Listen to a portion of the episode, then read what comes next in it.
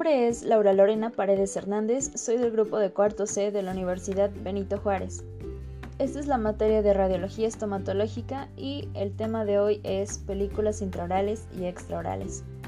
Tenemos en la primera pregunta cuántas son las radiografías intraorales que se manejan a nivel odontológico. Tenemos tres tipos, las cuales se dividen en radiografía periapical, en la cual eh, normalmente se usa para obtener lo que es una imagen completa de la estructura de uno o dos dientes, en la cual vamos a, poder visualizar raíces y coronas. Tenemos otro tipo de radiografía que es de aleta o mordida. La placa se coloca a lo largo de la, de la mordida del paciente para obtener una imagen completa de las coronas. Y esta se usa especialmente en los casos de caries interproximal tenemos lo que es radiografía oclusal. Son también eh, pequeñas radiografías que, eh, bueno, en este caso la placa es un poco más grande que la anterior y, eh, bueno, se utiliza como la placa se muerde entre la arcada superior y la inferior. El tubo de rayos X se coloca casi perpendicular a la placa y de esta manera se valoran dientes incluidos y su posición. Eh, ¿Qué quiere decir de dientes incluidos? Son dientes que no han erupcionado. Actualmente este tipo de radiografía, eh, la oclusal, ya no se usa demasiado, ya que hoy en día con los aparatos en 3D escáner nos permiten una exacta valoración de la posición dental. ¿Cuáles son las indicaciones eh, para las radiografías intraorales? Bueno, en esta clase de radiografías, primero la imagen se toma dentro de la boca del paciente.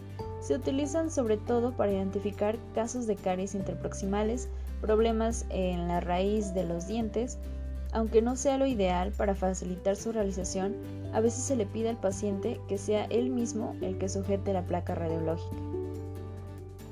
Es el método en el cual se va a colocar una película radiográfica en el interior de la cavidad bucal y también nos ofrece lo que es un gran detalle de las piezas dentarias, ya que suelen ser eh, radiografías de una sola pieza y evalúan lo que es el diente a nivel óseo y periodontal. ¿Cuántas son las radiografías extraorales que se manejan a nivel odontológico? Tenemos lo que son igual tres tipos. Tenemos a ortopantomografía, también llamada como radiografía dental panorámica es el tipo de radiografía dental que es más común y bueno, de hecho eh, es eh, normal que a la primera visita del paciente eh, este la pida para la revisión general.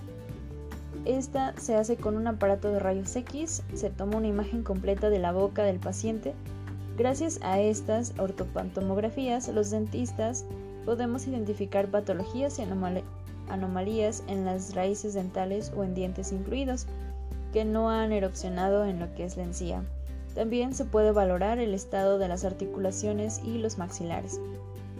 Eh, dentro de estas ortopantomografías tenemos radiografía panorámica con ampliación de constante.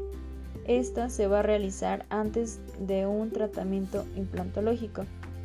Tenemos radiografía panorámica para niños. Esta no se visualiza la rama ascendente, pero se utiliza menos radiación. Tenemos radiografía panorámica semi-imagen. En esta se utiliza en la parte derecha o izquierda con las ramas ascendentes. Tenemos otro tipo de radiografía, lo que es tag dental, muy similar a los escáneres que se acostumbran a usar en medicina. El tag dental toma cientos de imágenes dentro de, bueno, de diferentes ángulos de la boca del paciente y también después son enviadas hacia lo que es una computadora que va a generar una imagen virtual en tres dimensiones de la boca del paciente. A partir de esta, eh, bueno, pues el odontólogo puede efectuar eh, secciones para observar la anatomía de la boca de este paciente en puntos muy concretos y estudiar, eh, bueno, cada parte a detalle y sin esta técnica sería muy difícil tener lo que es un tratamiento. Tenemos lo que es otro tipo de radiografía que se llama cefalometría o teleradiografía. Es un tipo de radiografía que vamos eh, a utilizar en estudios previos a una ortodoncia. Permite conocer lo que es el estado general de nuestros huesos del cráneo y las proporciones entre ellos. También lo utilizan para detectar problemas esqueléticos que pueden hacer necesario uno de estos tratamientos. ¿Cuáles son las indicaciones de las radiografías extraorales? Bueno, como su nombre lo indica, son aquellas radiografías que se colocan por fuera de la boca del paciente durante la exposición a los rayos X. Se utilizan para captar la imagen de áreas grandes del cráneo y los maxilares en una sola película.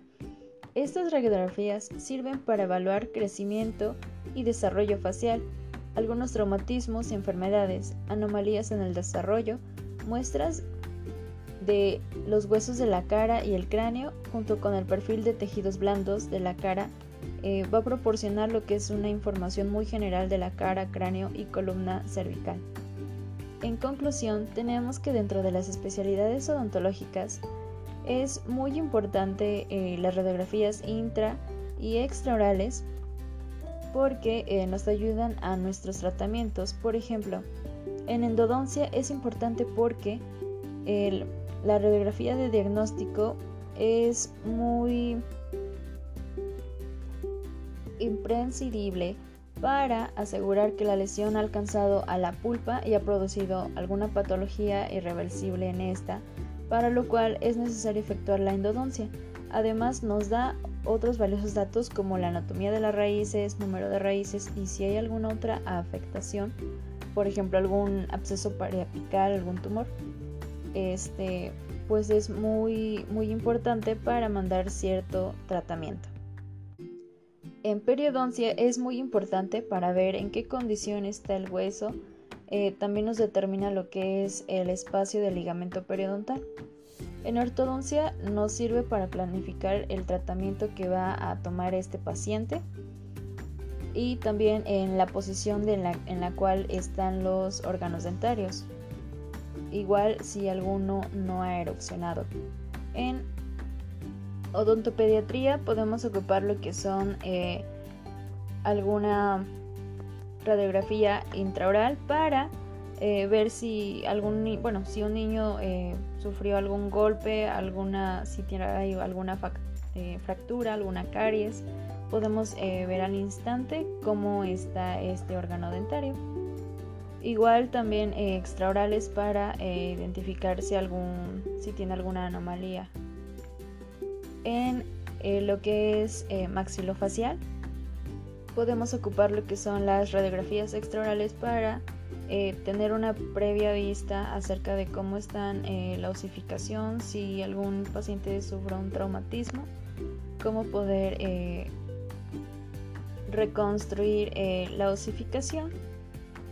Y bueno, en conclusión, pues todas, todas estas Radiografías intra y extraorales nos van a servir para siempre para diagnóstico en beneficio de nuestro paciente y brindarle un tratamiento adecuado. Esto es todo y gracias.